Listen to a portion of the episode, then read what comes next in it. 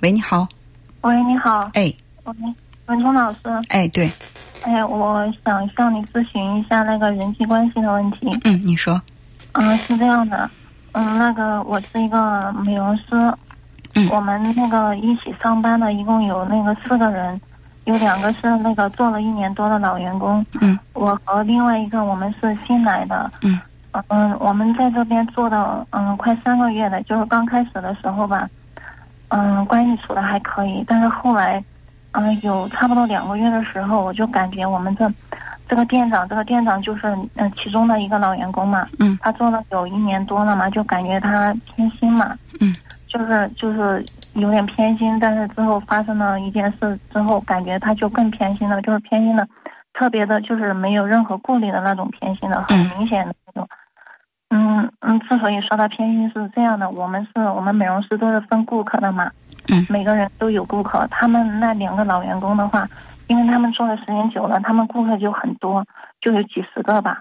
我们这两个新来的话，手里也就十来个。那顾客少的话，我们做的那个护理也就会相对的比较少，因为我们这个做护理的话都是有手工的，而且每个月的话。都是定的有那个要求的，就是说每个月要达标的，做的手工要达标，不达标的话还要扣钱的。就是说，如果说他们两个老员工的那个顾客来了，然后他们同一时间段他们有顾客的话，嗯嗯，没有时间做，就会这个店长他有这个权利安排嘛，他就会基本上就会把这个顾客安排给那个新员工做。然后如果那个新员工那个时间也有人的话，这个时候才会给到我。嗯。嗯，就是发我说的那个发生的一件事就是这样的，就是那一天嘛，也我们去上班的话，看那个我们有那个排的那个排班本嘛，嗯，我就看他们三个的那个，几乎就是那一段时间都都排满了，然后我那一个位置是空着的，刚好有一个顾客就发信息来说他要来做护理，就问有位置嘛，嗯，然后呢，这个顾客是那个新员工的，然后我看了一下，他们他们都满了，然后。嗯，我就跟他说有位置，然后我就把他的名字写在我的那个名字下面呢。嗯。然后那个新员工他过来看到之后，嗯，他就说要跟我换，我就问他为什么要换，他说，嗯，因为他的那个名字下面写的是一个做腿部护理的嘛。嗯。他说他不会做腿部护理，我说我也不会做，因为我们之前在别的地方做的，可能那个手法不太一样，而且隔的时间有点久了，嗯，所以都没有做过。这个腿部是上的一个新项目，我说我也不会做。嗯，我说那个腿部写在你那里的，嗯，我说你不会做也要想办法做呀。嗯，他说又不是他写的，然后他他就意思就很生气嘛，说，嗯，他的意思可能是因为那个顾客是他的，他要跟我换的话，我我我要我要跟他换，因为他的顾客他说了算嘛，可能是这种感觉。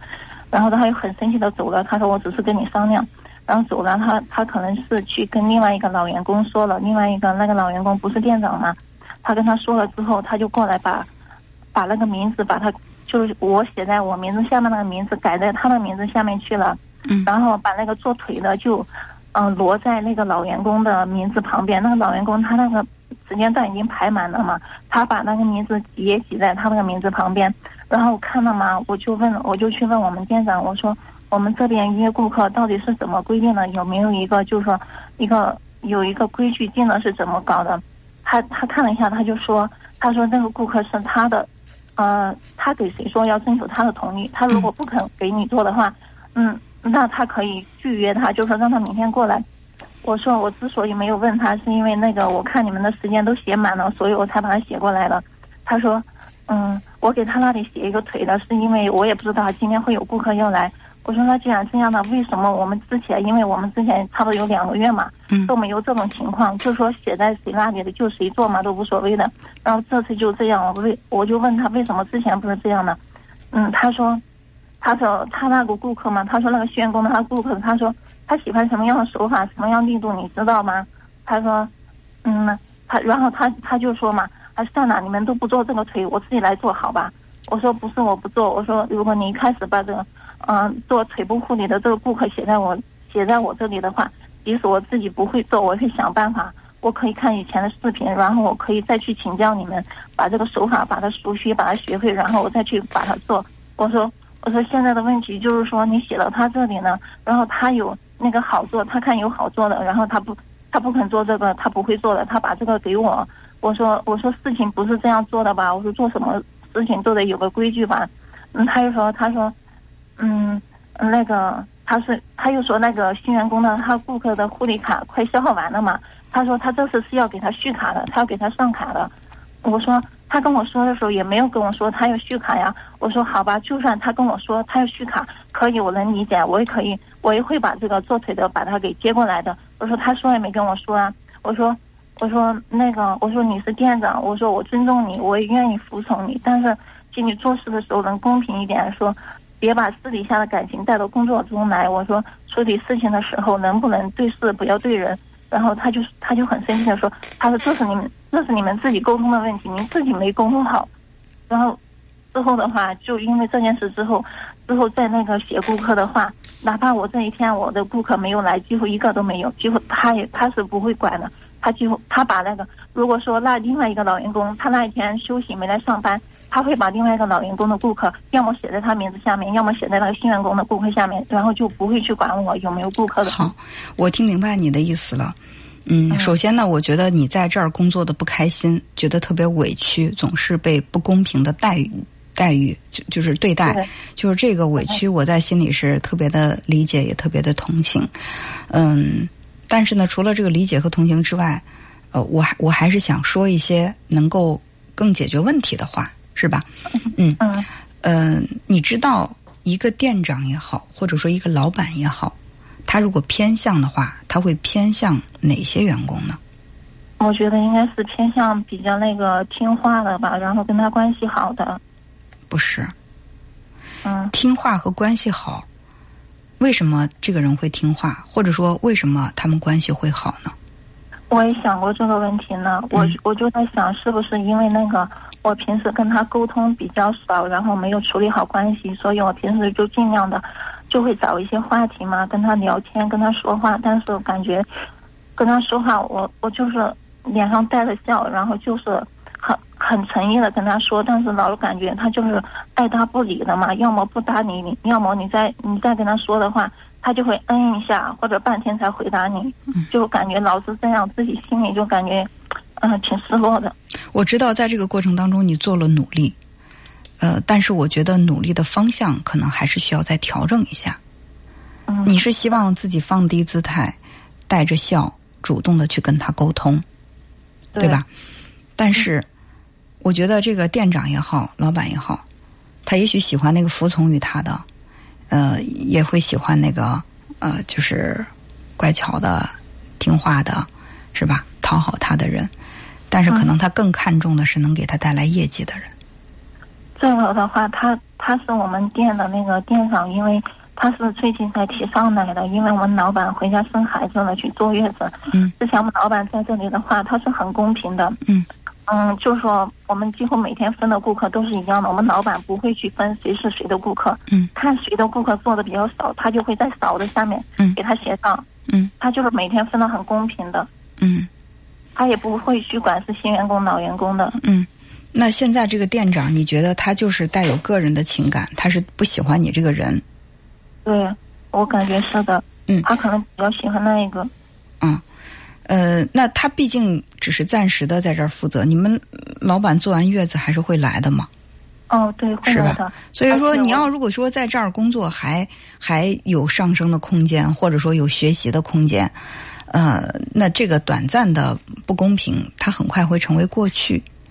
呃，不过我还是觉得，嗯，当然，我我还是承认，我也我也知道你肯定是受了不公平的待遇，你现在心里肯定是很委屈。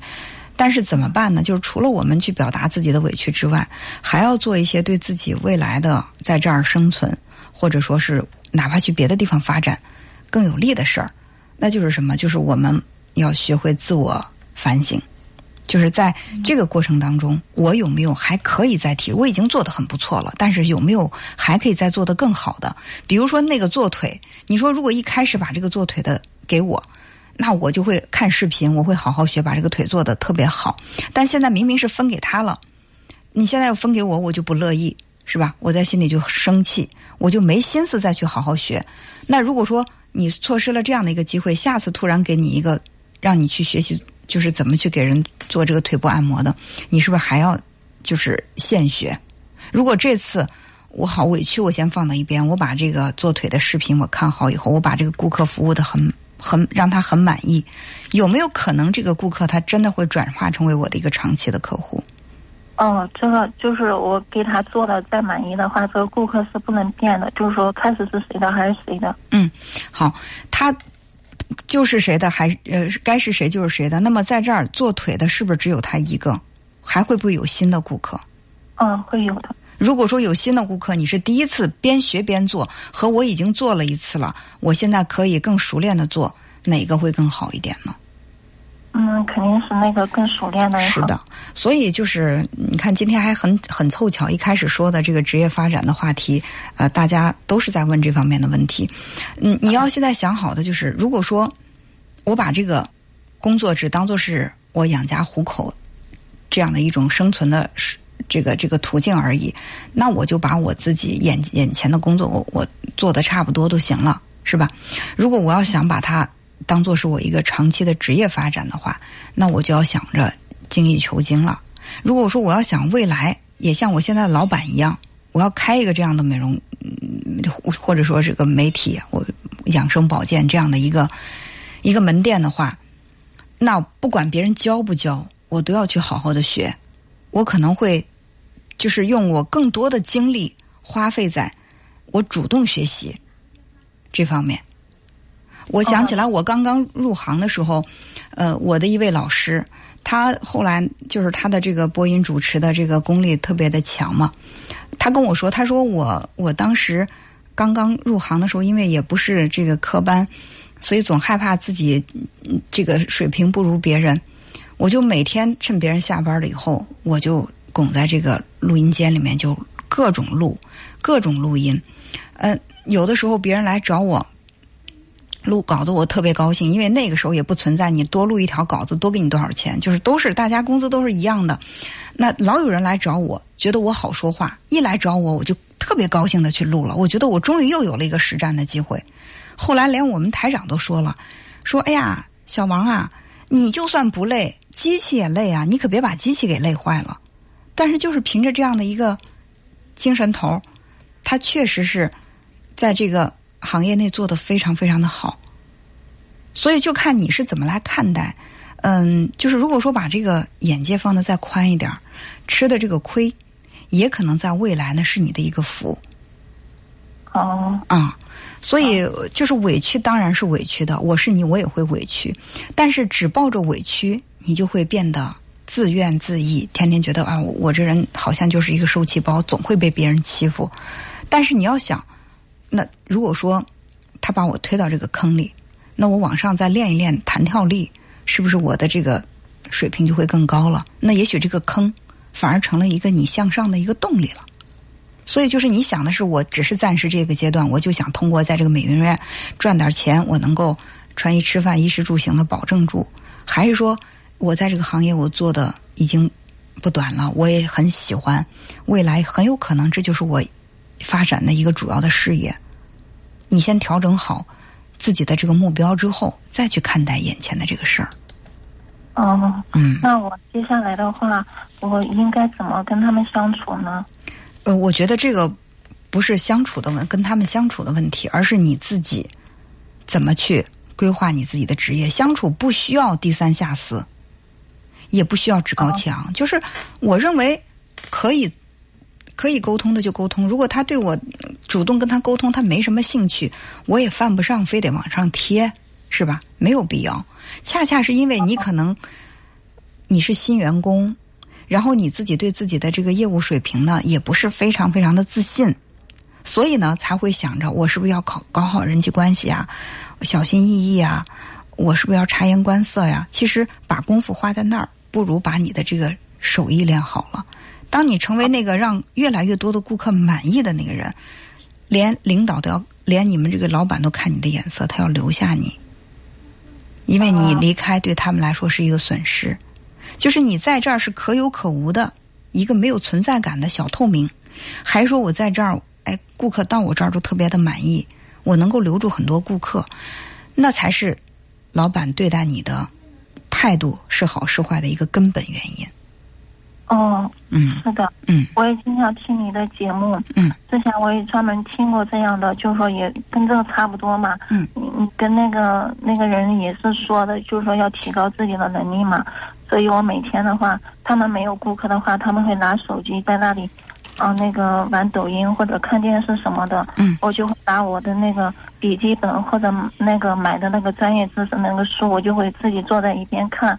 我有的时候在想，是不是因为，嗯，他们玩他们的，然后我我学我自己的，跟他们有点格格不入。因为他们看什么嘛，那个新员工他会跟着的，跟着他们一起在手机上搜这个电视剧看，玩的游戏也是那个新员工也会跟他们玩的一样。嗯我就跟他们就好像走不到一块儿去。我觉得不是，我觉得不是这样的，就是说，你可能现在看起来有点特立独行，没有跟他们融入一体啊。当然，咱也没有必要非得表现的我跟你们不一样，但是不要刻意的为了别人，呃，融入那个团体，我做我自己不喜欢做的事情去浪费时间都没有必要。你得有一个耐得住寂寞的时间，就是你要想真的是想在某个地方、某个领域你钻研出点劲儿的话，你就得有耐得住寂寞的这个勇气。如果说你看人家刷抖音挺开心的，或者说刷抖音可以让他们关系相处的更好，我也去刷抖音，我不去学了，那你最终可能还是，就是还是那句话，这是你的赚钱工具，还是你的职业，还是你的事业？把这个问题回答好，你的行动就有了方向，好吧？嗯，嗯，好哎，好好，那就这样，，再见。嗯好嗯，好。